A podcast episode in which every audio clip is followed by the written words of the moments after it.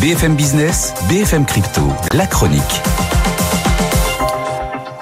Bon, mais sur les cryptos, c'est toujours la même tendance, euh, l'attentisme, on va dire, la stabilité.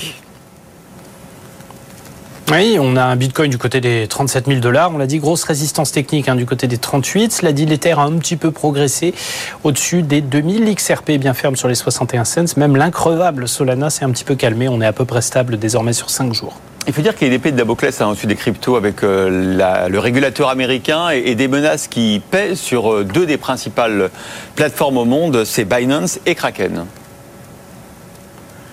Oui, ça s'annonce particulièrement corsé pour Binance, qui plus que jamais est dans le viseur. Le département américain de la justice a fait la synthèse de toutes les poursuites hein, autour de la plateforme de Changpeng Zhao en termes de pratiques non autorisées, soupçons de blanchiment, etc. Et la juridiction propose un accord à l'amiable à Binance, un arrêt de l'ensemble des poursuites contre 4 milliards de dollars, une somme absolument colossale pour un groupe qui est déjà bien bien impacté par toutes les restrictions juridiques dont il fait l'objet.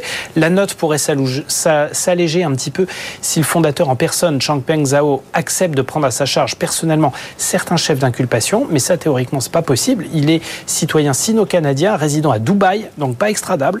Pour ça, il faudrait qu'il se rende volontairement aux États-Unis pour régler l'affaire. Donc c'est un véritable sac de nœuds. Euh, des autorités américaines qui ont décidé aussi de lancer une bataille juridique contre contre Kraken, troisième plus grande plateforme d'échange mondiale, dont une entité exerce illégalement visiblement aux États-Unis, selon la SEC, sans s'être enregistrée au préalable. La SEC estime que Kraken a ainsi touché des milliards de dollars de frais et de revenus de trading indûment. On sent qu'après une période d'accalmie, l'étau juridique américain se resserre à nouveau et puissamment autour du secteur de la crypto.